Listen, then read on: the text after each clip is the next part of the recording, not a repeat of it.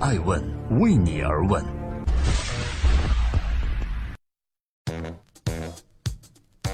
Hello，大家好，今天二零一七年十月三十日，我是爱成，欢迎聆听守候爱问每日人物，记录时代人物，探索创新创富。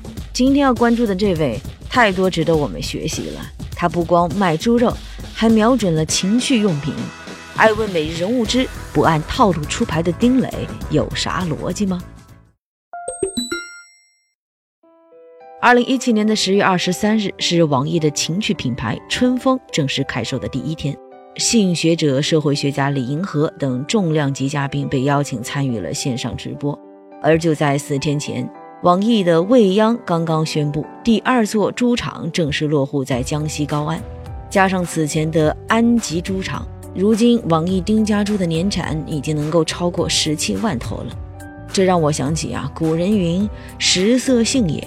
也就是这样，刚开了第二座猪场的丁磊又一次不按套路出牌，卖起了情趣用品，深知人性的将食色都做成了生意。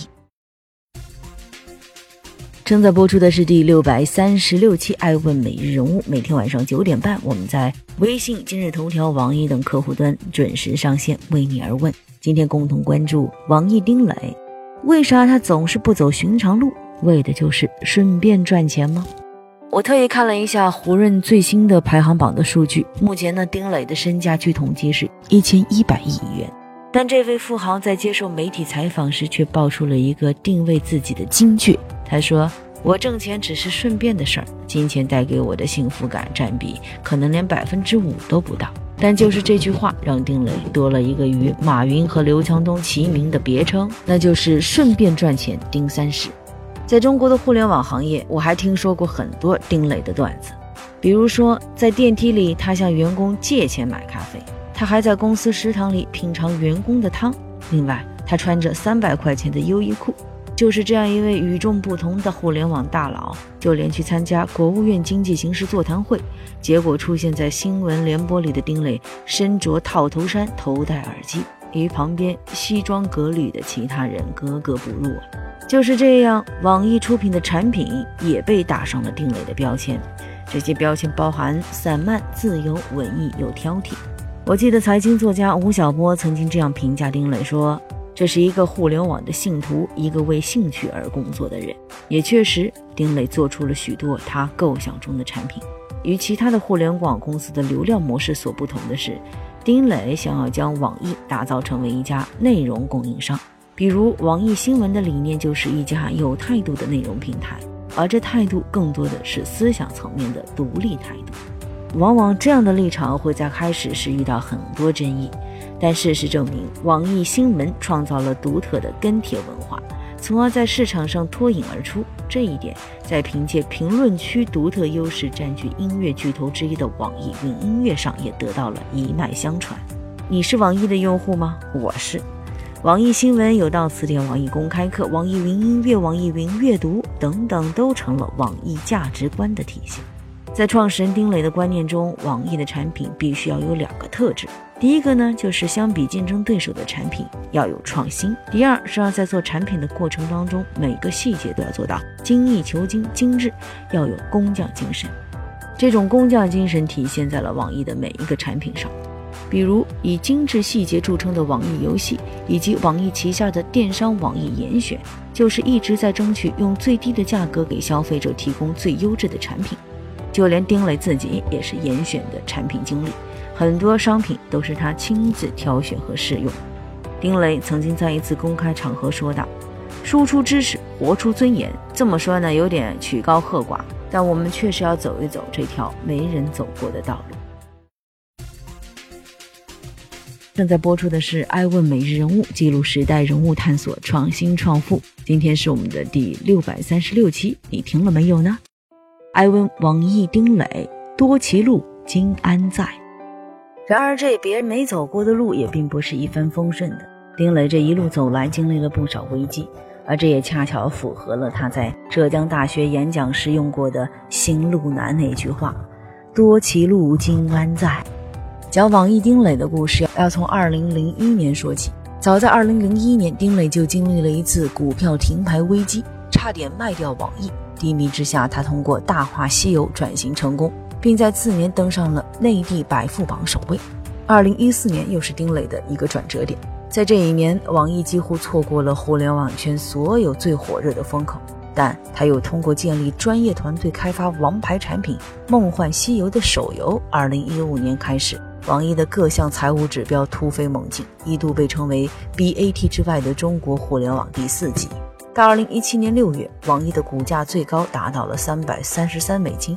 二零一七年前半年，丁磊可谓顺风顺水，但仅仅过去四个月，网易股价又回落到了两百七十元美金左右。其中一大原因就是曾经霸占各大排行榜的阴阳师流量下滑。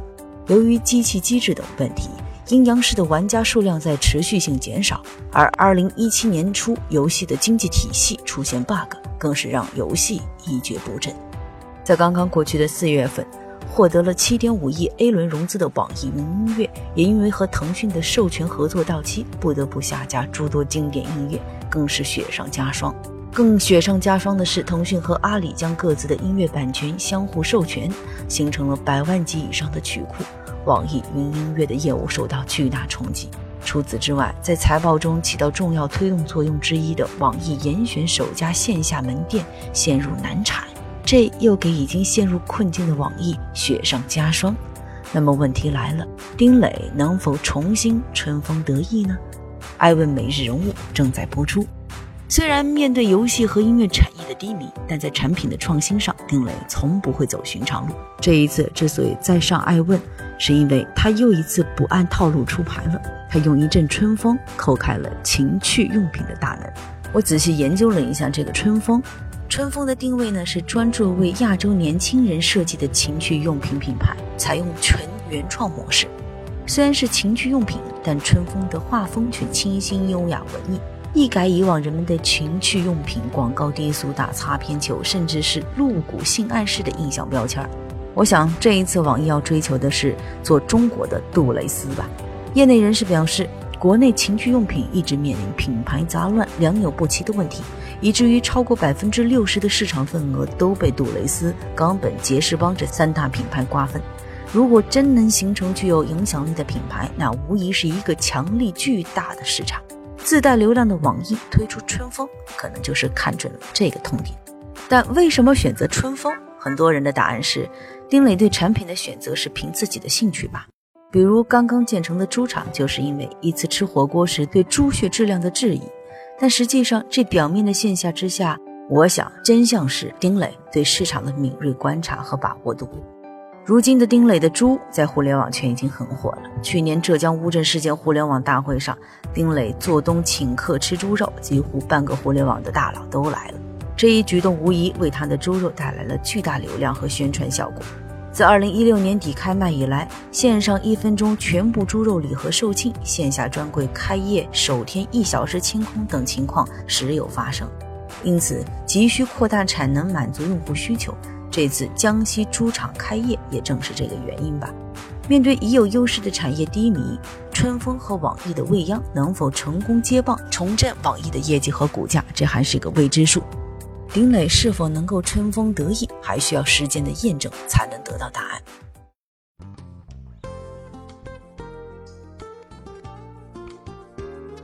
在今天问每日人物的最后，我想说的是。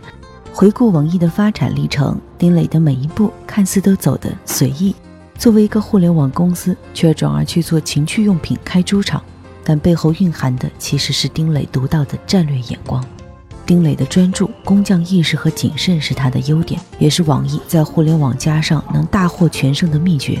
但过于保守、随意，则制约了网易在互联网道路上的发展。很显然，丁磊已经意识到了这个问题。网易一直被看作是 BAT 之外的互联网第四级，这也说明网易在主战场上是无法与 BAT 来正面比拼的。第一阵营无法登顶，就在第二阵营通过娴熟的互联网加来领跑第二阵营。无论是养猪还是情趣用品，都是丁磊基于现状做出的最好选择。看似不务正业，却是针对目前的互联网地位资源去做相结合的事，有的放矢，这就是丁磊的智慧。爱问是我们看商业世界最真实的眼睛，记录时代人物，传播创新精神，探索创富法则。